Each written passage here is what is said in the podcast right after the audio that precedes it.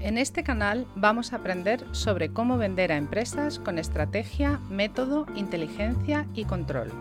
Creado y dirigido por David Navas, estás escuchando Yo también vendo empresas. Bienvenidos.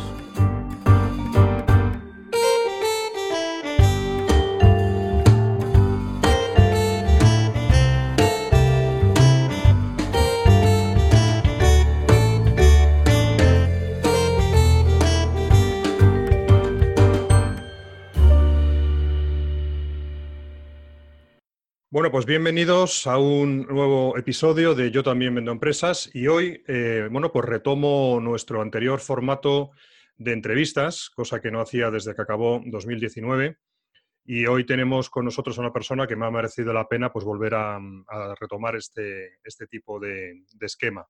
Bueno, en las entrevistas quiero recordar que nos interesan sobre todo dos cosas. Por un lado, conocer a empresas y profesionales que estén relacionados con la venta y el marketing empresa a empresa, B2B, bueno, para, para, que nos podáis aportar conocimiento útil sobre los temas en los que cada uno pues, está especializado. Y luego, por otro lado, entender cómo otras empresas, otros profesionales de este ámbito de, B2B, pues venden, qué estrategias utilizan, qué consejos, qué enseñanzas, qué técnicas pues quieren compartir con nosotros. Y hoy entrevistamos a, Raúl eh, eh, Sánchez Gilo, que es especialista pues, en ventas eh, internacionales y que además es escritor de dos libros sobre ventas, de los que luego vamos a charlar y vamos a comentar con él, y de la web Consejos de Ventas, que podéis encontrar en www.consejosdeventas.wordpress.com. Bueno, Raúl, ¿cómo estás? Gracias por aceptar participar en, nuestro podcast de Yo también vendo empresas. Y, y, bueno, pues antes que nada me gusta que os presentéis a vosotros mismos, ¿no? Más que presentaros yo. Pues cuéntanos un poco sobre ti. Muy bien, muchas gracias, eh, David. Yo encantado de que, de que, me hayas invitado, un placer, eh, sobre todo a tu, canal, que yo sé que tiene además muchísima audiencia, muchos oyentes, y bueno, pues um, intentaré un poco definirme a mí mismo, aunque bueno, de alguna manera, eh, como tú has dicho, yo me he centrado mi carrera sobre todo en temas de ventas internacionales, pero también es verdad que luego también está mucho tiempo trabajando aquí en España en, temas eh, B2C, pero principalmente ha sido en ventas internacionales B2B. Muy bien. Eh, un, poco, sobre todo, ventas de alto valor, ventas de equipos industriales, equipos electrónicos. Eh, entonces, era un poco ventas complejas. ¿no? En ese sentido, pues he viajado mucho, he visitado más de, más de 30 países, he vivido más de 60. Y un poco, bueno, pues de toda esa experiencia en la que me gusta compartir, eh, tanto en mis libros como en mis publicaciones, sobre todo en LinkedIn y otras, redes. Y me gusta un poco compartir esa visión y experiencia que tengo que ayuda a los demás. Pues mira, hilando con lo que estás diciendo, eh, yo sé que aparte de dedicarte a las ventas, eh, que sí, por supuesto, pero también te gusta mucho, mucho escribir. Vamos a empezar un poco por, por aquí. ¿por, qué, ¿por, qué, este gusto por, por escribir? Cuéntanos un poco. Siempre he estado escribiendo, yo creo. Es decir, Mm, al, hilo de esto, también hay que decir que los vendedores últimamente es un nuevo desafío el, tema de que tienen que escribir cada vez más, ¿no? Tienen que aprender de alguna manera a ser buenos escritores y, generadores de, contenido, ¿no? A mí me gusta escribir de toda la vida, ¿no? A lo mejor hay gente que a, lo mejor no, pero que, no deja de ser un reto nuevo para ellos, porque como tú sabes ahora bien todo el tema del, del social selling, del inbound marketing, eh, todo este tema, al final, un poco sin meterse en el terreno del departamento de marketing, pero también tiene que ver mucho con eh, el personal de ventas, ¿no? Eh, porque tienen que escribir contenido para atraer a sus clientes, contenido para presentaciones, ya sea a través de webinars o reuniones presenciales, en las publicaciones de tienen que escribir textos de una manera que sean persuasivos, ¿no? Con sus clientes y prospectos, donde enviar las ofertas, etcétera, ¿no? Artículos, mm, redacción de propuestas, redacción de, ofertas que tienen un valor diferencial. Al final tienen de alguna manera también que ser escritores. ¿no? Entonces, sí, yo me puedo considerar más o menos escritor, pero en realidad todos los vendedores debieran un poco eh, tomarse por escritores también.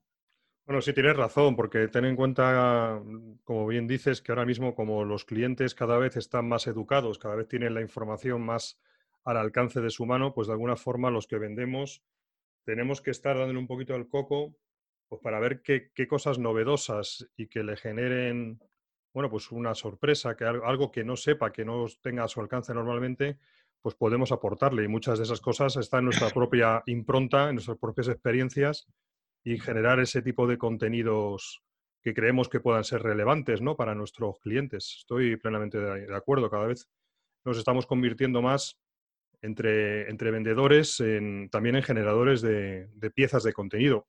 Simplemente un buen correo, ¿no? Un buen correo hay que saber escribirlo, por ejemplo.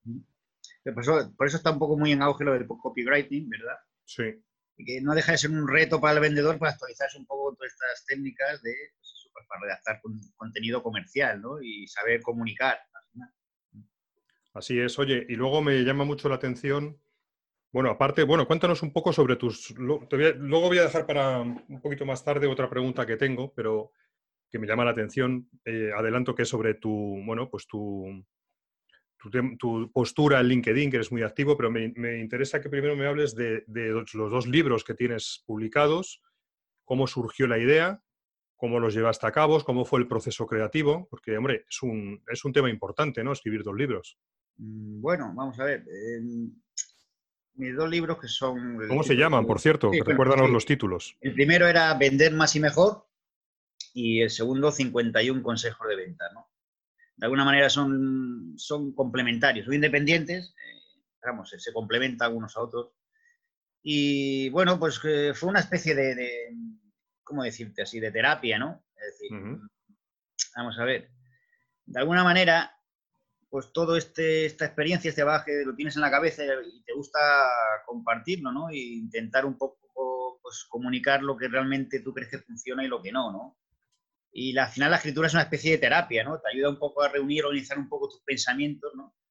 Y, y a través de ese proceso entiendes y aprendes también y vuelves a aprender y de alguna manera te queda más claro a ti y de paso comunicas a otros esa, esa, esa visión, ¿no? Eh, aunque bueno, también tú sabes que uno no, escribe siempre cuando uno, cuando uno quiere, ¿no? Sino cuando las, musas quieren, ¿no? Y, a veces, supongo que aquellos días las musas estaban aburridas y, se, entretuvieron conmigo inspirándome un poco, ¿no?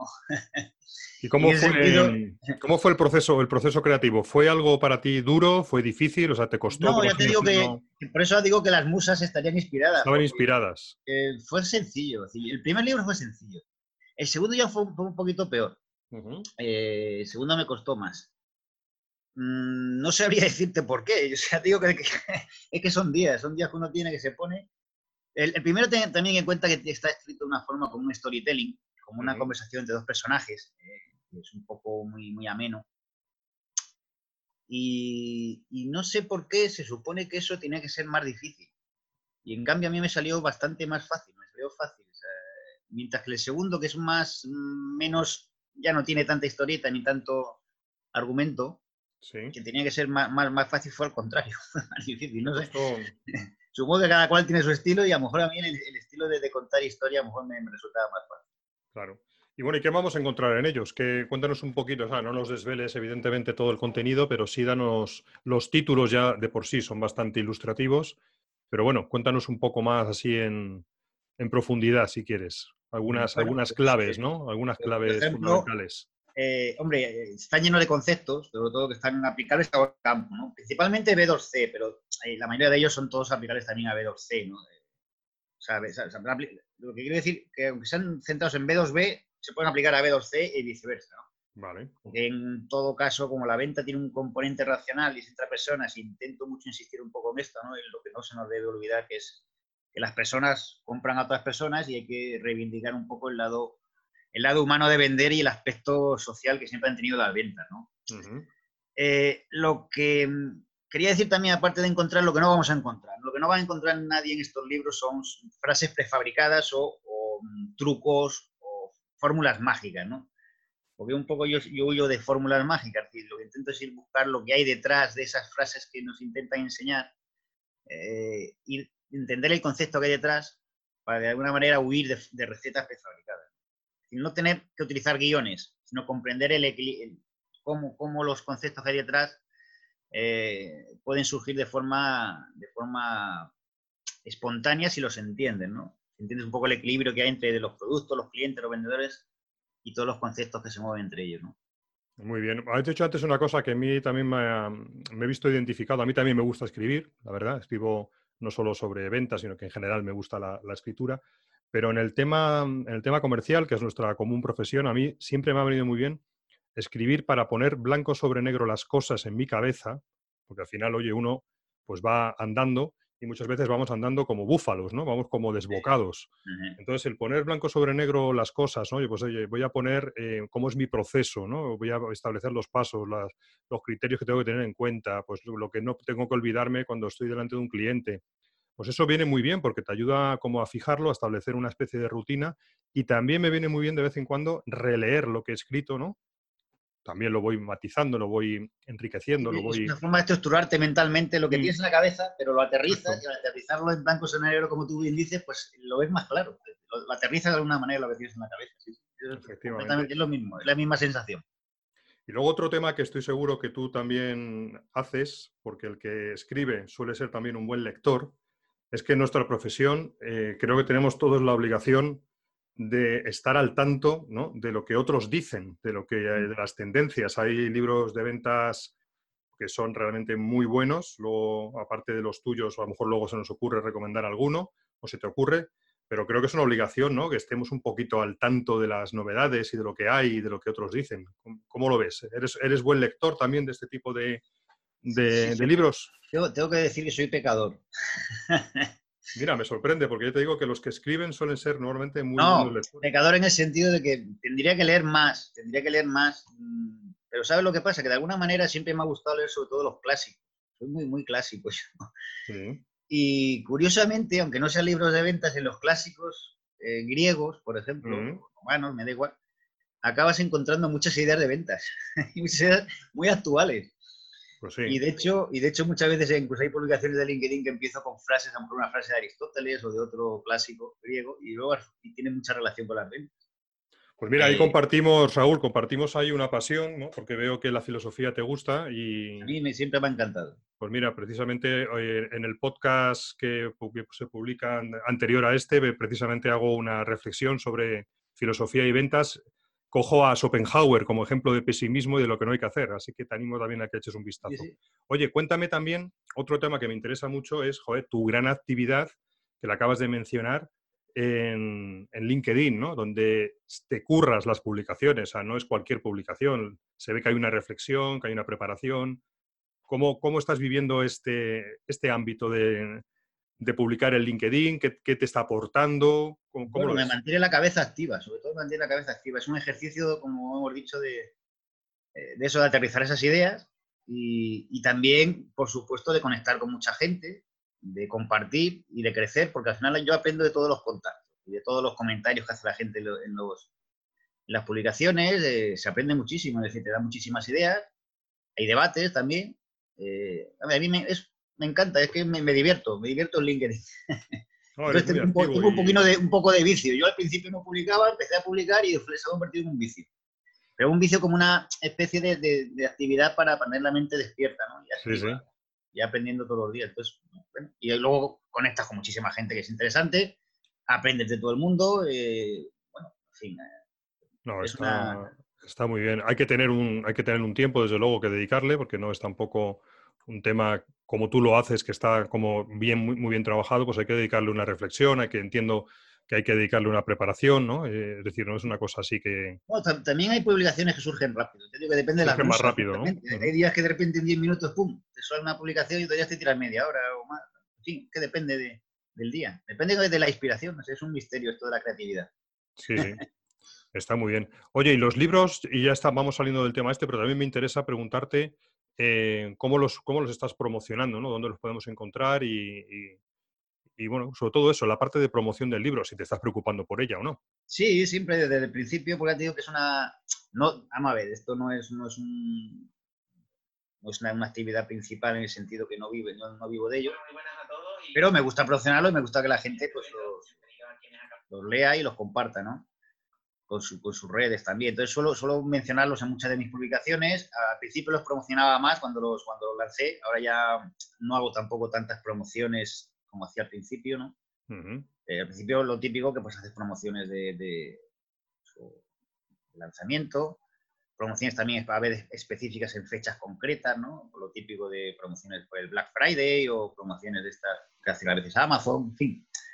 Y un poco hablando de eso, pues decir que está prácticamente en todas las plataformas online. La principal, por supuesto, donde lo van a encontrar es en Amazon, lo pueden encontrar en digital y en, y en, impreso en tapa blanda. Y luego en digital lo pueden encontrar prácticamente en todas las plataformas eh, de libros de Internet, por ejemplo, en Google Play Libros, en, iTunes, también para la gente que utilice Mac, en Kobo, eh, y luego hay muchísimas páginas que hay por ahí, por ejemplo, en Latinoamérica hay muchas páginas que no tienen Amazon, no tienen plataforma de Amazon, y lo pueden encontrar también allí, como Baja Libros, eh, Gandhi, eh, Perú Ebus, Chile Books, hay muchísimas. No, lo tienes, lo tienes bien, lo tienes bien posicionado en muchos sitios, estupendo. es, que, es que Amazon, nosotros aquí en España sí tenemos hay muchos países que no tienen una plataforma propia de Amazon. Entonces, tienen que irse a comprar al, Amazon.com, por ejemplo, y tienen que comprar en dólares. Y muchos países, pues que eso no, o no les gusta o no, pueden, o tienen problemas, ¿no? Con el cambio. Y, los suyos que lo tengan en plataformas locales. Por ejemplo, Google Play, Google Play está en más de 100 países. Ellos, Cada país tiene su Google Play. Entonces, ellos desde Google Play Libros o en el iTunes, pues lo pueden comprar fácilmente en su moneda local. Pues muy bien, estupendo. Pues ya sabéis, queridos oyentes, dónde podéis encontrar los libros de, Raúl. Quería pasar a otro tema para ir avanzando. Y es que el otro día, cuando hablé contigo, cuando nos conocimos, eh, pues hablando un rato por, por, Zoom, me comentabas que, bueno, que estabas a la búsqueda ahora mismo de nuevos proyectos y que además después de haber, bueno, pues estar vendiendo eh, a lo largo de, todo el mundo, ¿no? Eh, has visitado muchísimos países, pues parece que ahora tus objetivos están más en la cercanía de, de tu tierra, de Cáceres, ¿no? O de algún proyecto que, puedas desarrollar en gran medida en remoto. Es un, es un cambio importante, ¿no? Este de, objetivo. Sí, bueno, es que uno, vuelve a la tierra que tira siempre, ¿no? bueno, de alguna forma siempre he estado yendo y viniendo, ¿no? De, Madrid a Extremadura y al revés, ¿no? Pero al final uno se cansa de las grandes ciudades, Al final todas son iguales, ¿no? ¿Verdad? Y, luego, y desde luego la calidad de vida pues es mejor aquí. Hay que decirlo. Ahora con lo de la crisis del coronavirus, pues, pues lo que está pasando, ya se está viendo en las noticias, que mucha gente eh, quiere hacer ese camino de vuelta a la tierra, ¿no? de comprar casas en, los pueblos, ¿no? Donde hay menos aglomeraciones, menos problemas de salud, en fin. El problema aquí es la falta de trabajo, ¿no? también sitios no hay tanta industria, tanta empresa. Eh, pero bueno, en ese sentido, las nuevas tecnologías pues, van a ser una posible solución también en muchos negocios online, que da igual donde estén, ¿no? Yo mi idea es ahora ya quedarme por aquí, no tener que viajar tanto. Eh, y bueno, pues veremos a ver cómo salen las empresas eh, de esta crisis que hay por aquí y en ellas es donde voy a centrarme cuando termine todo esto. Bueno, pues como te vamos a, seguir eh, siguiendo en, las redes, pues ya nos iremos enterando de, por dónde vas, de por dónde vas andando, ¿sabes? Oye, y luego tu trabajo, claro, lo has desarrollado, como nos has dicho, sobre todo en el, en el ámbito de, la, de las ventas internacionales y también en el ámbito de lo que son las ventas eh, de productos o de servicios complejos. Cuéntanos un poco, ¿cuál es, cuál es la mayor o, digamos las mayores dificultades que tiene este tipo de venta doblemente compleja, ¿no? O sea, vender fuera de tu, de tu entorno conocido y dos, vender eh, ya de por sí productos complicados, ¿no? Complejos, con ciclos de venta largos, etcétera. Bueno, yo creo lo has vivido? sí, bueno, yo creo que depende mucho de mercado y producto, ¿no? Pero te diría que en mi caso, yo he vivido un poco ambas fases. Eh, dos fases diferentes y que tienen distintas dificultades. Una es, por ejemplo, y que tiene bastante dificultad, es la de abrir mercado nuevo, ¿no? Internacional. Empezar de cero en un mercado, eh, buscar nuevos clientes, nuevos distribuidores y todo lo que ello, lo que ello supone, ¿no? Es una fase también muy apasionante, ¿no? Y sobre todo cuando logras entrar en el mercado y empiezas a tener resultados. Yo, por ejemplo, en una empresa que estuve, pues tuve que abrir principalmente mucho mercado nuevo en todo Asia, y Europa del Este, ¿no? Y me viajé por todo, todo Asia. Y cuando me fui de la empresa, y bueno, de una manera, siguiendo mi recomendación, eh, les dije que lo suyo es que para ambos mercados, Asia Europa del Este, se, se consolidase que contratasen a, dos personas, ¿no? Y así sucedió. Eh, contrataron uno para cada zona y así ha sido durante muchos años y siguen ahí y han, crecido mucho esas zonas. Yo las abrí y luego han crecido por sí solas. O sea que eso era eh, algo difícil al principio, pero que te alegra una vez que lo consigues. Eh, luego también hay que tener en cuenta otra dificultad ya eh, cuando hablamos de internacionales, es entender un poco la, distinta filosofía o forma de hacer negocio de, cada país, ¿no? Es muy distinta de la española, ¿no? Igual que la española también es distinta de, por ejemplo, cualquier país latinoamericano. Claro, Por ejemplo, no tiene nada que ver, por ejemplo, con Japón o con China, ¿no? Lo que es el eh, peso más, de la, más allá de la, dificultad del idioma, me refiero. Sí, sí, lo que es el peso de la, cultura y de las formas y usos de, y costumbres ¿no? que tiene en cada sitio, lógico. Sí, porque más allá del idioma, es decir, vamos a ver, ninguno de los dos generalmente usamos nuestra lengua materna, ¿no? En estos países, ¿no? Y entonces hay como una comprensión mutua de que nos podemos equivocar, entonces casi casi que el idioma es lo de menos. El, problema es un poco la, distinta forma de hacer negocio, la distinta mentalidad. Eh, y entonces tienes que un poco intentar mm, buscar, eh, para poder un poco desarrollar esa cooperación con esa gente, pues esos posibles clientes, eh, buscar un poco las personas detrás de los puestos, buscar las motivaciones, sus problemas del día a día, eh, intentar un poco la, a través de esa variedad de culturas y costumbres, las distintas formas que tienen de hacer negocios. Y bueno, vas aprendiendo y buscando esos valores comunes que puedan ser aplicables a, todas las situaciones. Y eso es un poco, yo creo, lo difícil, ¿no? Es muy difícil, me, imagino. Me imagino que además te habrás encontrado con, por digamos, la distancia o el choque cultural, te habrás encontrado en países donde es para nosotros, por nuestra idiosincrasia de españoles, pues más fácil vender y para y otros donde será más complicado, ¿no? Eh, por el cambio cultural o por otros temas, ¿no? ¿Ha habido alguna situación así especialmente que te haya llamado la atención, que te haya causado una sorpresa, ¿no? sí, yo supongo que... Supongo que tendrás un montón de anécdotas, ¿no? Muchas, muchas. Lo que pasa es que, bueno, no puedo decirlas todas, ¿no? No, hombre, pero seguro que nos puedes, nos puedes contar alguna. Eh, yo diría que sobre todo Japón. Eh, y de hecho, y por algo será, eh, uno de los personajes de mi primer libro es un japonés. Supongo que por ahí vendría la inspiración, ¿no? Y en el segundo libro también nombran incluso alguna anécdota al respecto. ¿no? Aparte del cambio cultural, ¿no? es que también tienen otra mentalidad muy distinta de lo que significa hacer negocios. ¿no? Y eso y eso te, te, reconecta de una manera con la idea inicial que, hemos, he dicho, ¿no? de que hay que reivindicar el valor de las personas en las ventas. Ellos valoran mucho eso, ¿no? la, la, confianza y el respeto de la persona, ¿no? Eh, porque además son muy competitivos y exigentes, pero le da mucha importancia eso, a la persona que hay detrás, al protocolo, a, esos valores, ¿no? que de alguna manera a lo mejor en Occidente pues no los usamos en los negocios, llevamos un poco a la quite aquí te mato y al tiempo rápido y ahí, el uso del tiempo es muy distinto. ¿no? ¿Eh? Igual que es muy distinto, por ejemplo, en países como Egipto o, otros países de, Oriente Medio, donde el tiempo, por ejemplo, ahí la puntualidad no es, en ejemplo, en Egipto, con el caos que puede ser el tráfico, eh, eh, no es lo mismo, ¿no? Es decir, no, no, te puedes encontrar esa puntualidad germánica, no te puedes encontrar en Europa, ¿no? De decir, bueno, quedas a una reunión a tal hora y esa hora se cumple. A lo mejor en estos países que te digo de Oriente Medio, pues no, no es tan, tan puntual la cosa. En, en Japón sí, en Japón sí, sí cumplen muy bien los horarios y las reuniones se, se planifican muy bien. hay otros que es lo contrario, ¿no? Que tú puedes quedar una hora y no pasa nada porque llegues una hora más tarde, pues la gente lo entiende. Sí, sí, sí, que cada sitio tiene sus, sus, cosas, ¿no? Me llama la atención lo de los japoneses, ¿no? Siempre me ha, me ha llamado la atención esa, ese protocolo, ¿no? Que parece, bueno, yo, yo no conozco a ningún japonés, pero vamos, por lo que veo y por lo que escucho por ahí, ¿no? En las películas o lo que ves en documentales, ¿no? Esa, ese, ese, tema de cuidar mucho las formas, ¿no? Tiene que ser súper curioso. Las formas, todo, todo que buscan, buscan en ti la, la confianza. La confianza y el respeto, el respeto mutuo. Es decir, ellos tienen que entender que tú les respetas y, y, al, y al, revés, y viceversa, ¿no? Entonces, van buscando primero un poco hacer esa conexión que ahora hablamos mucho en las redes sociales, lo de conectar con las personas, para luego ya hacer negocio, no al revés. ¿Y dónde has conectado más? ¿En qué culturas has dicho, bueno, pues aquí esto es como andar por casa, ¿no? Ah, bueno, por ejemplo, hay una que me sorprendió mucho que, es, eh, es, Filipinas. Mm. Pero es lógico, es que en Filipinas te das cuenta que España estuvo 400 eh, años claro. en Filipinas, ¿no? Yo me acuerdo en medio de Manila llegar, que había un fuerte en medio de Manila y fue como un golpe al corazón llegar allí y encontrarte dentro del fuerte de la Ciudadela, creo que se llamaba, no me acuerdo muy bien, había una bandera española todavía allí puesta.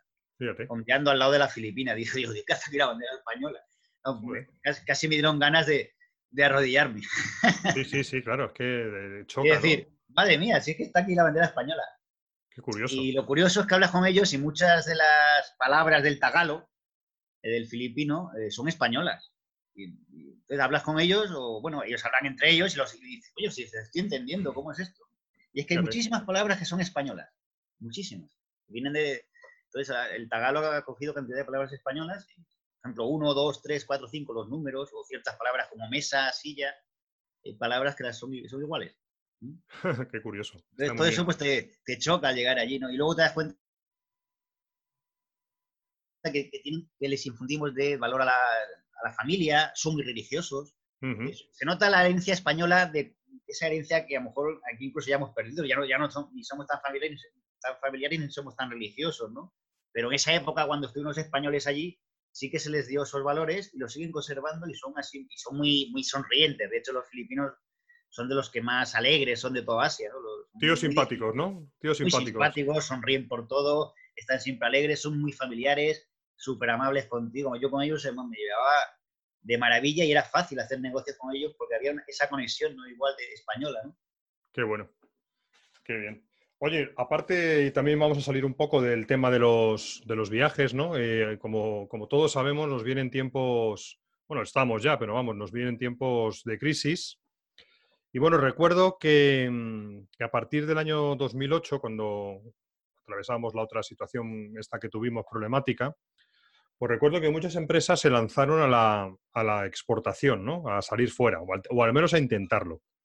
Mm. ¿Cómo ves el tema ahora? ¿Crees que de nuevo va a haber una, una explosión en este sentido? Y ante una empresa bueno, que quiera empezar a pensarse esto de salir fuera, ¿qué tienen que tener en cuenta? ¿Sí, ¿Qué consejos básicos les podrías tú dar puesto que tienes una gran experiencia, ¿no? Por eso te lo pregunto. Es una buena pregunta y además esto daría para una charla de muchas horas. Seguro, seguro. bueno, exportar no es algo de hoy para mañana, ¿no? Suele ser un proceso. Es un proceso y luego cada mercado es distinto. Aparte de que seleccionar a qué mercados vas, a cuáles no. Esto también lleva una, tiene un planteamiento de seleccionar mercados y demás. Pero bueno, en fin, eh, la decisión de, exportar, el problema es que si lo haces por, la situación de crisis, pues a lo mejor te pegas el golpe. la decisión de exportar tiene que ser por unos motivos eh, que no sean solo el de, bueno, vamos a probar. ¿no? ¿Eh? Quiero decir, puede ser porque quieras ganar nuevos mercados y clientes, ¿no? Eh, porque, por ejemplo, tu mercado local esté saturado, o por ventajas de productividad, incluso con gente que se iba a fabricar fuera, por, mm, bueno, es decir, a veces incluso por alargar la vida de un producto, ¿no? Que aquí ya puede estar en su ciclo final y en otros países empezar de nuevo, ¿no? Por ganar competitividad, bueno, pero claro, si lo hacen así ya, como diciendo, vamos por la crisis y vamos a probar, pues lo mismo se pueden pegar el golpe, ¿no? Es decir, tiene que haber una razón fundada y luego poner personal al respecto. Tiene que haber un personal de exportación con experiencia que hable inglés o el idioma que sea necesario, si es en otro sitio. Eh, y no es de la noche a la mañana por supuesto que se puede, lleva su tiempo, pero tiene que ser un poco teniendo en cuenta esto, ¿no? Es decir, hay que, hay barreras, planificarlo, vamos, que, no claro, es un tema estratégico. porque, es decir, vamos a ver, generalmente, vamos a ver, hay mucha gente con malas experiencias y a lo mejor, entonces, ¿qué pasa? Ah, esto no es para mí. Prueban, se lanzan al, se tiran al vacío, se pegan la torta y en exportación y dicen, no, esto no es para mí, me voy. Pero a lo mejor es porque no han tenido un personal cualificado, eh, no, han, no han sabido elegir bien el mercado. Por ejemplo, si a lo mejor dicen, ah, pues solo en la Unión Europea. Bueno, pues a lo mejor en la Unión Europea hay un exceso de concentración de tu producto, del mercado, ¿no? Y llegas tarde ya a muchos sitios, ¿no? Y ya es el último en llegar, a lo mejor. Entonces, a lo mejor te interesa buscar otro tipo de mercados donde pueda haber menos competidores o, tienes que hacer una selección, ¿no? Luego entiendo que también será muy importante el apoyarte en alguien, ¿no? De alguien que, tenga experiencia o, bueno, ya sea un organismo, no, está por ahí esto del ICEX y demás. Que sí, bueno, por supuesto, vamos a ver, yo en su día lo que hacía mucho era los... o sea, oye, después de esto del COVID ya no sé cómo va a quedar esto, ¿no? Pero en su día era muy típico hacer las emisiones directas e inversas, eh, apuntarte a las emisiones que organizaba el ICEX. Bueno, hay otras asociaciones que también las organizan, eh, de ir a hacer... Eh, unas agendas programadas a visitar empresas en el país o empresas del país que vengan aquí a visitarnos. Esto en su día era muy normal, muy típico, igual que era muy típico de ir a muchas ferias, muchas ferias a veces también estaban subvencionadas por el ICES y por otros organismos, la asistencia de dichas ferias. Pero ahora mismo con todo este tema de, que estamos pasando, pues supongo que el tema de las ferias ya, ya estaba un poco en decaída y va a bajar cada vez más. Lo que va a aumentar mucho sobre todo va a ser la presencia en los marketplaces digitales gente dice, bueno, en vez de, tener, ir cuatro días a una feria, eh, a tener un stand en una feria cuatro días, pues voy a montar mi stand online digital todo el año en tal marketplace, ¿no? Los más grandes son Amazon y, Alibaba, ¿no? Amazon tiene también su plataforma B2B, que es Amazon Business, y Alibaba, pues eh, está Alibaba y AliExpress, una para B2B y otra para B2C. Y luego hay muchísimas plataformas eh, específicas de, ciertos nichos y mercados industriales y demás. Y estos marketplaces van a aumentar mucho, ¿no? Porque, bueno, al final en una feria te gastas un dinero, pero son cuatro días. ¿no? Sí. Las que de esta manera, pues tienes un stand ahí todo el año y bueno, tiene la gente, pues, eh, distinto, ¿no? Y, te, y te viene también un poco bien para, para contactar con nuevos distribuidores, nuevos clientes, un poco, un poco lo que haces en la feria, pero hacerlo de forma digital todo el año. Pues está muy bien. Va, a variar mucho. Está muy bien, está muy bien. Luego en este tipo de entornos internacionales, aunque bueno, no, solamente, no solamente en estos, ¿no? Pero corrígeme si me equivoco, pero creo que es fundamental apoyarse en la creación de, redes de distribución locales, ¿no? ¿Qué, hay que tener en cuenta? Eh, en, dos temas. Uno es la creación del canal, que yo luego lo separo de lo que es la dinamización del canal, ¿no? Sí, claro. Pero bueno, tú ahí seguro que también tienes algunas, algunas pildoritas que, darnos, ¿no? Sí, yo he trabajado mucho con distribuidores y también he estado un poco en el lado, del otro lado, también he trabajado como distribuidor, ¿no? Eh, entonces, en ese sentido, pues bueno, de alguna manera supongo que al ver los dos lados de la moneda les, les entendía en su día, ¿no? Entendía sus problemas, ¿no? Porque vender a través de distribuidores, pues bueno, es un reto especial, ¿no? Porque no, no tratas con el cliente o, con el usuario final de tu producto, ¿no? no pero es tu canal. Y es tu canal, Que y tienes que aprender a gestionarlo, ¿no? ¿no? No está bajo tu control absoluto, pero bueno, puedes lograr buenos resultados si los entrenas a tus distribuidores, si los motivas, si los conoces, si comprendes su mercado. De alguna manera tienes que meterte muy mucho en su cabeza para entender un poco cómo funcionan, ¿no? en, cada país y en su mercado, ¿no?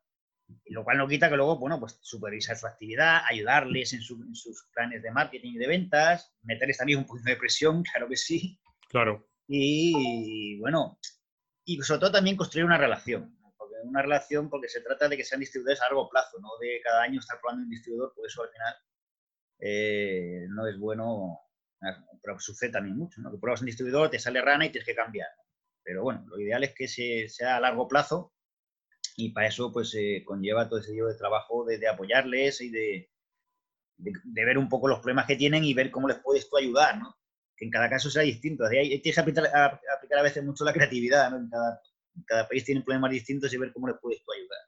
Desde luego, luego eh, todo esto que estás comentando, eh, claro, yo, bueno, yo me, yo me sé la película del otro lado. Yo he sido aquí en España country manager, country manager por así decirlo, el distribuidor o la, o la persona que llevaba las ventas de, de alguna compañía de, de, software, ¿no? sobre todo americana y israelí, israelí. Y bueno, lo que está claro es que la penetración en el mercado no es llegar y besar el santo. O sea, claro, primero Tienes, que, tienes que conocer a un conjunto de distribuidores, mm, tener una serie de reuniones, empezar a conocerles, decidirte por uno, empezar a trabajar con ese uno, que empiecen a generarte algunas reuniones, que empiecen a ir a... O sea, esto es un tema que muy, vamos, no creo que sea nada descabellado decir que prácticamente el primer año es el año de, un poco de, aterrizaje, ¿no? Y de ir un poco poniendo el piececito, pero, poco, pero poco más, ¿no? Entiendo.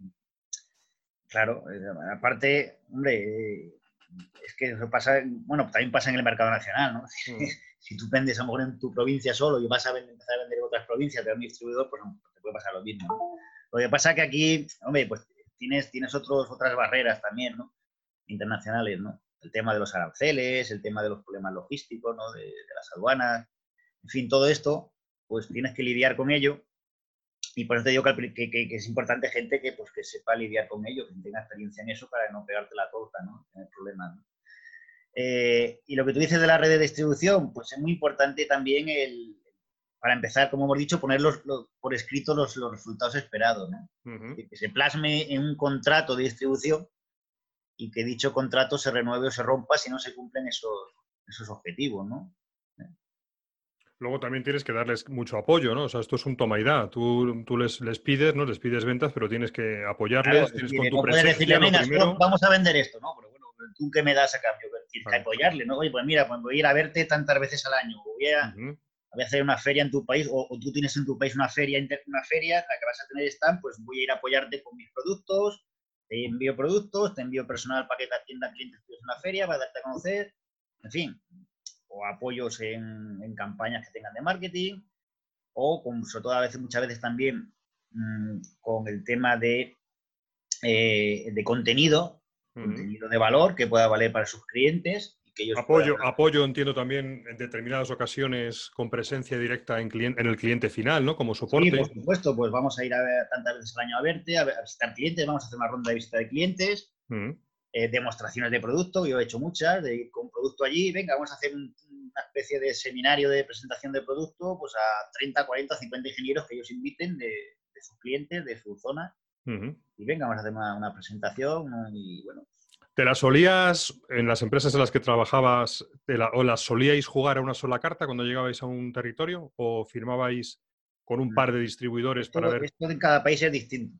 Hay países donde interesaba tener un distribuidor exclusivo y en otros donde interesaba dividirlo por sectores. Eh, por ejemplo, en el, bueno, el tema esto de, de, tema la última que estuve, que era de tema eléctrico, de centrales eléctricas, pues a lo mejor un sector podría ser el de oil and gas, y otro sector el de, las empresas eléctricas públicas, ¿no? Y otra puede ser el de los contratistas privados. Y a lo mejor, dependiendo de cada, hay distribuidores que a lo mejor tienen más presencia en un sector o en otro. Entonces, en cada país puedes encontrar uno exclusivo o tener que dividir entre varios distribuidores. Entonces, eso ya es que depende mucho de cada, de cada mercado y nicho. ¿no? Claro. A ver. Y bueno, una cosa que yo también aprendí, porque yo tuve que también crear aquí redes de distribución, es que una cosa es lo que, acabamos de hablar, una cosa es firmar un acuerdo, o dos, o tres, o cuatro, con un conjunto de, convences, pues te pones, le pones delante del acuerdo, lo revisáis, se firma, y de repente te empiezas a notar que no se mueven, que no, que no son proactivos, que pasan los meses y aquí, y, qué pasa, ¿y qué pasa aquí? Que esto aquí no, que no hay nada, ¿no? O sea, que la gran dificultad realmente es en acertar uno, pero luego en, saber dinamizar a ese canal, ¿no? es que eso también depende muchas veces de su estructura, ¿no? Si, por ejemplo, son... Es que hay muchos distribuidores, hay de muchos tipos, ¿no? Ahí eh, está el tipo de distribuidor que es un, supermercado, entre comillas lo de supermercado, para no confundir con el canal este de, de Oreca, Pero que me refiero que son un supermercado de, marcas. Ellos llevan muchas marcas muchas veces, pero no se centran en ninguna. Entonces, bueno, esto pues te puede venir bien para entrar en un país al principio, ¿no? pero no, no puedes crecer con ello, porque te interesa más uno que se centre en tu marca y que lleve pocas, pero que te ayude a crecer juntos. ¿Me entiendes lo que quiero decir? Esto se entiende, ¿no? Sí, sí, perfectamente. Porque eh, cuando llevan muchas, realmente no, no prestan, no, no, invierten en ninguna. Es decir, su personal de ventas, pues bueno, son más bien recoge pedidos, más que otra cosa. Entonces, lo que interesa son que se conviertan en vendedores consultores y que en su sector se conviertan en una referencia y por eso interesa a un distribuidor que se centre en pocas marcas y que, que les dedique tiempo y, dinero en cada, a cada una de ellas. Entonces tú ya estarás detrás ahí para apoyarles en, ese tiempo y dinero. Claro. Para crecer juntos, es un poco la idea, crecer juntos. Pues muy interesante. Vamos, llevamos ya hablando aquí un ratito, Raúl, llevamos 40 minutos. Vamos a pasar, si quieres, a otro, otro tipo de cosas que me interesan que es un poco, bueno, pues tu opinión dentro de los, de los procesos o de los ciclos de venta, de las diferentes técnicas que tú hayas visto, bueno, pues que te han funcionado mejor. Me gustaría hablarte de la parte inicial de desarrollo de, nuevo negocio, de captación de nuevos clientes. Sabes que se habla mucho ¿no? del, del, inbound y, de, y del outbound, ¿no? de las técnicas un poco de atracción o de las técnicas, digamos, de ir a buscar. ¿Dónde te ves ¿Dónde te ves tú? ¿Cómo, cómo las ves? ¿Apuestas por una, por, la otra, por ninguna, por las dos? ¿Cómo, cómo lo ves?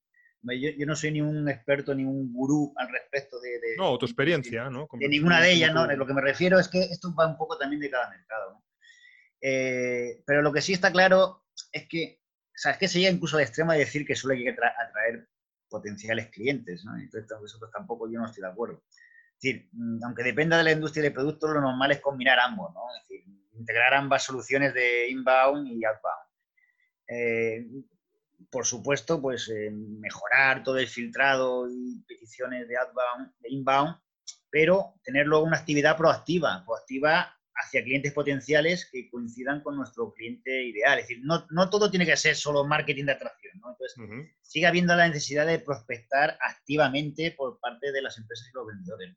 Eso para mí sigue siendo fundamental, sobre todo en el, en actual entorno de ventas B2B, cada vez más complejas y variadas. Y bueno, aunque no exista una manera perfecta y universal mm, de hacerlo, cada caso será distinto, desde luego hay, que combinar ambas, ¿no? Hay que combinar las acciones de inbound con las de outbound. Pues plenamente de acuerdo, plenamente de acuerdo contigo. Yo creo que las dos están aquí para complementarse y no para, y no para excluirse mutuamente, ¿no? Sería absurdo teniendo dos herramientas pues buenas y, que traen resultados solamente utilizar una, siempre y cuando se pueda. Es decir, los recursos obviamente de las empresas y sobre todo de las pymes no son ilimitados y a veces nos vemos abocados pues, a elegir o a iniciar una vía de forma más tímida que la otra, pero desde luego las dos técnicas hay que saber utilizarlas siempre y cuando se, pueda. Luego a mí dentro del ciclo de venta hay, un, hay una parte que, me, parece especialmente complicada, que es la de saber cualificar una oportunidad, ¿no? Clasificar, o sea, cualificarla para clasificarla y en función de esa clasificación, pues actuar de una manera o actuar de otra, ¿no? Muchas veces em, estamos cavando en un, en un, pozo que no tiene agua y no nos damos cuenta, ¿no? No nos damos cuenta de que por mucho que cavemos ahí, no, ahí no vamos a sacar nada. ¿Cómo ves tú o cuáles son para ti la, información fundamental que, tienes, que se tiene que obtener lo antes posible dentro de una oportunidad comercial para poder ir cualificándola adecuadamente? Bueno, hace poco... Una pregunta muy concreta, ¿no? Sí, tuve hace poco una charla también al respecto y bueno, el tema de cualificación de prospectos en B2B es muy importante, como hemos dicho, ¿no? que hay que trabajar con oportunidades eh, genuinas ¿no? Y, ¿no? Y, ¿no? llenar el embudo de ventas eh, de oportunidades que no se van a cerrar. ¿no? Oportunidades que a veces son sin sentido, de muchas ofertas sin sentido, no se han filtrado y entonces al final el CRM lo llenas de oportunidades, pero ninguna no tiene posibilidad de cerrarse. ¿no? Entonces es un, atascar el embudo. ¿no? Entonces, por supuesto, eh, hay muchos métodos de cualificación de prospectos. Un poco el más conocido que tú lo sabes es el del BAND, ¿vale? El famoso este del BAND, de, del presupuesto, autoridad, necesidades y marco temporal ¿no? del cliente. Esos son los cuatro criterios para filtrar inicialmente. Si bien es verdad que no en todas las industrias B2B esto es aplicable, ¿no? esto hace poco lo he comentado en otro sitio, que muchas veces el van se queda corto, pues porque hay, hay cantidad de escenarios donde no, donde no, no, En el momento que se cumple el van, tú ya has llegado tarde. Es decir, en el momento que ellos ya tienen un presupuesto asignado, eh, que ya tienen un equipo de, que ha tomado una decisión de, hacer un cambio en algo, una decisión de compra de, un tipo de producto, un tipo de servicio, pues entonces ya eh, y han puesto incluso, han financiado el, la posible compra, pues posiblemente tengan ya, ya en su cabeza la idea de qué producto quieren y entonces tú ya llegas tarde para intentar influenciar para meter tu producto. Entonces lo que interesaría sería un compromiso más temprano eh, y no llegar, o sea, el momento que tú ya eh, intentas, ¿cómo se diría?, mm, rellenar tus casillas del BAM para decir esta, esta oportunidad me interesa, pues tú ya, eres, ya has llegado tarde. Ya el, un competidor tuyo posiblemente está en sus especificaciones, en sus requerimientos, y tú vas a ser un poco una especie de un convidado a la fiesta. Claro. Eh, para cumplir los requerimientos de compra. Es decir, bueno, vamos a pedir tres ofertas, o típicamente a veces cinco u ocho, que es muy típico también, tres, para tres proveedores, pero ellos ya tienen claro que van a comprar a uno. Mm. entonces la idea del ban está bien en, ciertos mercados, en otros no. En otros, por ejemplo, de alto valor, donde la, decisiones son, eh, muchas veces al principio no saben ni siquiera si, tienen un problema y, entonces el ban no tiene cabida, ¿no? Ahí lo que interesa es tú situarte antes de eso, no esperar el ban, sino provocarlo. Y provocarlo me refiero a que tú seas el que de alguna manera identifiques cuestiones críticas que no necesidades, no tienen por qué ser problemas, pero que pueden llegar a convertirse en problemas en un futuro. Pero de alguna manera meter tu solución al principio y provocar que ellos sean los que, provocar ese cambio en esa empresa, ¿vale? Y llevarles un poco a ese proceso de compra donde ellos ya manden su, su, requerimiento a varios proveedores, pero ya siendo tú el, preferido o el elegido. ¿Eh? Claro, o sea, participar en fases tempranas, ¿no? De descubrimiento de las necesidades, de las carencias. un poco más en la, generación de la demanda, más, que en, más que en la respuesta a, las típicas RFQs. Muy bueno, efectivamente, ¿Eh? porque cuando alguien ya tiene muy clarito su presupuesto, su prioridad, sus características que tiene que cubrir, pues posiblemente ya, ha hecho, ya ha hecho un descubrimiento en el mercado, o sea, ya ha estado mirando esto yo siempre lo pongo como cuando vas a comprarte, lo pongo siempre, me gusta poner símiles un poco tontos, pero que al final con la vida cotidiana se ven bien reflejados, ¿no? Cuando tú te vas a comprar un coche, pues el primer día que más o menos tienes la idea, pues visitas, yo qué sé, empiezas a mirar en internet, pero ya cuando vas a visitar al concesionario solamente vas a tres. Claro. Pues ya tienes claro más o menos lo que, lo que estás buscando y, lo, tienes muy claro quiénes son los actores. Entonces, claro, ahí un poquito es el tema que tú dices, muy, muy bien traído, por cierto. Que pues eso, eso lo, he resumido yo hace poco en, un criterio, un, método de cualificación que se llama CIMAP. C-I-M-A-P. C-I. M-A-P. M-A-P. Esto ah, sí que otro día hacemos una charla solo de esto. Pues sí, sí. Que básicamente la, C es lo que he dicho, la cuestión crítica, si sí. una cuestión crítica, que podría tener efecto grande en el negocio del cliente, ¿no? La I sería de impacto, es decir, eh, o de interés, de alguna manera demostrarle el retorno de la inversión que supone el, no quedarse quieto, sino el, moverse a, cambiar, ¿no? Y tiene que reconocer que el, costo del riesgo de implementar una nueva solución, pues eh, supera con creces el de, quedarse quieto, ¿no? de no hacer nada, ¿no? El impacto. Luego la M sería de movilizador, que ya no sería un poco la de la, A de autoridad que tenemos en el BAN, sino sería la de alguien que aunque no tenga la, autoridad de compra, pero tiene acceso a los mandos o grupo de decisión o los que deciden, el típico champion interno, ¿no? O influenciador. O, por ejemplo, que a mí me pasaba mucho, en mi, caso eran a veces los, los especificadores de, de requerimientos, que eran los ingenieros de diseño, ¿no? Sí, es lo que llama el, el, champion en la cuenta, ¿no? Sí, ellos diseñaban una solución eh, o estudiaban soluciones que, por supuesto, no cumplían el BAN. Es decir, no había un presupuesto asignado, no tienen necesidad todavía, no había un marco temporal definido, pero de alguna manera estaban eh, explorando esas posibilidades de un cambio y tu producto podía entrar ahí, ¿no? Entonces, aunque no cumplían el BAN, tenías, por supuesto que eran de mucha importancia, ¿no? Porque al final eran los que te iban a, especificar para eh, concursos o requerimientos futuros, ¿no? ¿Sabes? Entonces, ese era el movilizador, que luego influenciaría a los demás eh, en esa empresa. ¿no? Eh, la A sería de ajuste, es decir, que esa, cuestión crítica que hemos identificado, que no ha llegado a ser un problema todavía, pero puede llegar a serlo, lo importante es que se ajuste a nuestra solución. Pues si no se ajusta, estaremos trabajando para la competencia, es decir, estaremos promoviendo el cambio en esa empresa, pero cuando llegue el momento, tu solución no se ajusta y se ajusta mejor a la, a la competencia. ¿no? Entonces tiene que haber un ajuste ideal ¿no? de tu propuesta de valor que sea sólida con respecto a esa cuestión crítica que, estás intentando promover el cambio en esa empresa.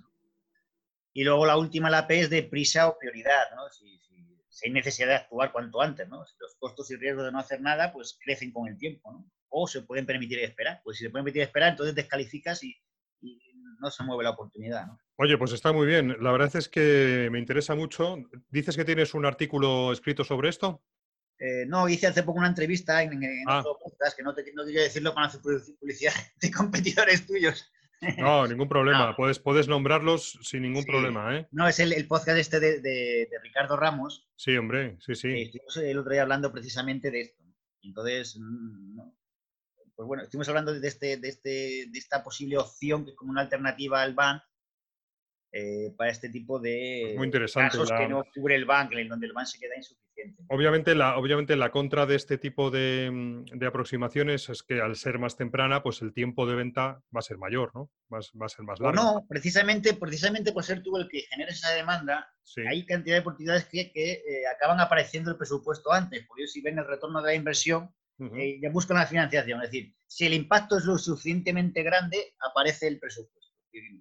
Me, en el BAN pasaba que, bueno, si no hay presupuesto, descalificas. es que en B2B muchas veces no es así, muchas veces es al revés. Es que si el problema es suficientemente grande, entonces aparece el presupuesto. están dedicando a, otras, prioridades. Tú puedes ser el que sea el catalizador para descubrir, para descubrir la necesidad, ¿no? Para hacérsela ver, para, para, Exacto, esa, es la Para entre, para entre comillas enseñarle algo que ellos mismos no saben, pero que tienen una, carencia y que tú se la puedes mostrar, claro, porque, ellos mismos a lo mejor pues, tu producto, ellos no tienen experiencia en tu producto, tu solución, no tienen conocimiento de la misma y a lo mejor no son capaces de reconocer eh, que esa cuestión crítica les puede, puede tener un, coste, ¿no? O puede, incluso puede ser un beneficio de utilizar tu solución, ¿no? Pues muy interesante. si ¿eh? eres capaz de mostrarles ese ROI, ese retorno de inversión, si, eres capaz de demostrárselo, entonces al final ellos mm, invertirán en tu solución. Pues mira, me has dado una temática sobre la que quiero un poquito refrescar asuntos y que quiero volver a actualizar. Eh, me ha venido muy bien hablar contigo y de hecho ya estoy pensando que lo voy a, lo voy a tratar para el, para el siguiente episodio después del tuyo en el tema de nuestro podcast de Yo también vendo empresas, porque me parece realmente muy interesante que se habla, estamos demasiado hablando de las partes de muchas veces, que es fundamental, por supuesto, de, de prospección, de las fases, digamos, más más en el, comienzo del, embudo y, creo que, merece la pena tratar esta parte del, descubrimiento de la oportunidad y de cómo, y de cómo, de cómo llegar a cómo generar las, oportunidades nuevas. Me parece muy, muy bueno. Claro, es un poco, en definitiva, que muchas veces hay cantidad de empresas que responden a ofertas, ¿no? Las típicas RFQs o, ¿no? Pero eh, eso a lo mejor yo a mí me pasaba, a lo mejor tú, pues, no sé, pues podías ganar una, una de muchas, pero realmente tú eras un convidado a la fiesta. Efectivamente. Eh, o sea, no sé que tu, tu, precio fuera muy bueno o tuvieras una muy buena relación con ese cliente, lo normal es que no la ganas. Pero, por ejemplo, si tú las trabajas antes eh, y entonces conviertes las, estas RFQs inesperadas en, esperadas, ya no dependes de, bueno, voy a ofertar con la esperanza de tener suerte. No, a lo mejor resulta que, trabajas 10 y ganas 9. De otra manera, a lo mejor trabajabas 20 y ganabas una. Esa es la diferencia. Claro, y lo ves, y lo ves de aplicación, porque yo lo veo de aplicación sobre todo en mercados donde tu producto o servicio tenga un cierto nivel de innovación, ¿no? Es decir, para productos muy commodity esto no aplicaría. No, no, commodity no, está hablando de, ventas más complejas, por ejemplo, de ventas de, tecnologías nuevas, tecnologías nuevas disruptivas, el cliente no tiene por qué tener necesidad, porque además que ni lo conoce, ¿no? Si una mm. tecnología nueva no la va a conocer. Lo que pasa que es ahí, ahí tienes que ser tú el que genere esa demanda.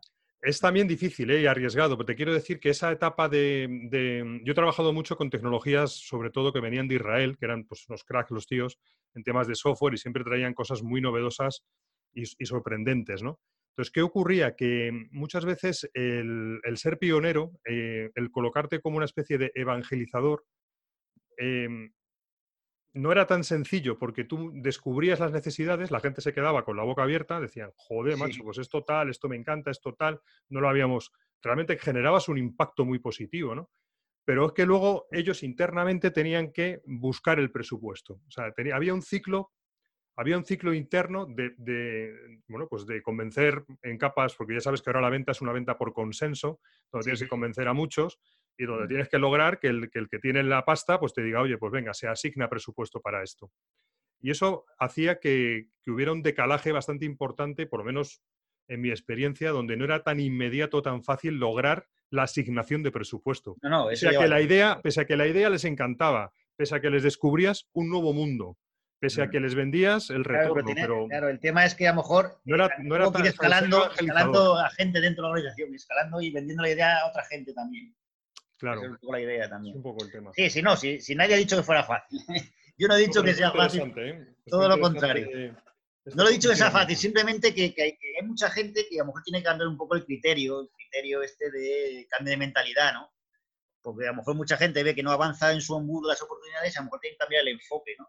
Y el enfoque es, a veces no, no, esperar el ban, sino provocarlo. Hay un libro que ya, ya, que hemos hablado de libros y que además al principio comentamos de a lo mejor dar alguna recomendación de algún otro que nos haya gustado. A mí, hablando sobre este tema, me, viene a la mente un poquito el tema del de Challenger Sale, el vendedor desafiante. No sé si lo. Sí, va un poco en esa línea. Es lo que, estamos hablando, va un poco en esa línea también. Mm. Oye, pues se nos, ha ido la, se nos ha ido la hora, Raúl. La verdad que me gustaría seguir hablando contigo porque es muy interesante compartimos profesión, nos gusta a los dos, yo creo que se nota un poco, ¿no? Y, bueno, mm, pero toca despedirse, ¿no? Tampoco para abusar de la paciencia de los, de los oyentes. Pero antes de hacerlo, no sé si quieres, me gustaría que te darte la oportunidad, si quieres, de comentar alguna otra cosa que se te haya quedado el tintero, ¿no? A modo de despedida. No, yo creo que, yo creo que ha sido bastante, bastante interesante todo y bastante denso y creo que vamos a dejar a la gente con, la miel en los labios cuatro días. Estupendo, estupendo. Pues oye, entonces sin más... simplemente decirte que un placer charlar contigo y yo encantado. Pues igualmente, además el otro día descubrimos que habíamos estudiado en la misma época, ¿no? En la, ingeniería. Sí, eso, eso es lo que eso, es muy increíble, ¿no? en, embajadores, la, la, ronda de Valencia. En la, en la, misma escuela universitaria de ingeniería técnica industrial allí. Sí, sí, sí, sí. Y seguro que nos veríamos por los pasillos, pero no nos conocemos. Seguro, seguro, seguro, porque estuvimos. Seguro que nos hemos cruzado. Y bueno, pues mira, pues es, es, un, es una alegría. un pequeño tema que nos une, un pequeño tema que nos une, aparte del tema de las de las ventas. Pues nada, un placer, eh, Raúl. Eh, os recomiendo encarecidamente que visitéis, pues bueno, su perfil en LinkedIn, que veáis todo lo que publica, que compréis sus libros, que le escuchéis en esta entrevista y en otras muchas que tiene. Y, y nada, que le sigáis porque vais a aprender mucho de él. Sin más, nos despedimos hasta la próxima. Has escuchado Yo también vendo empresas. Y, nada, la próxima ya, me, ya, sabes el tema. Vamos a hablar de este tema de la cualificación y de cómo llegar a las empresas, cuándo llegar y con qué propuesta de valor y en qué momento. Hasta la próxima a todos y muchas gracias. Nada, a ti David. Un saludo. Adiós.